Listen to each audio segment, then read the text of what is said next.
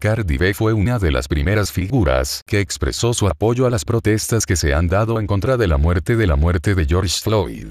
Ahora la rapera ha desatado la polémica junto a Mara la Negra al pedir la unión de República Dominicana y Haití con varias imágenes de la marcha en Estados Unidos, donde se ven las banderas de los dos países que ocupan la isla La Española y con el lema La unidad es lo que represento y lo que soy, la cantante encendió a sus seguidores, que en su mayoría no están de acuerdo con ella. Lo que me gusta.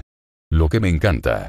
No penova y vuelta con esa mierda, porque eso no es lo que creo y defenderé.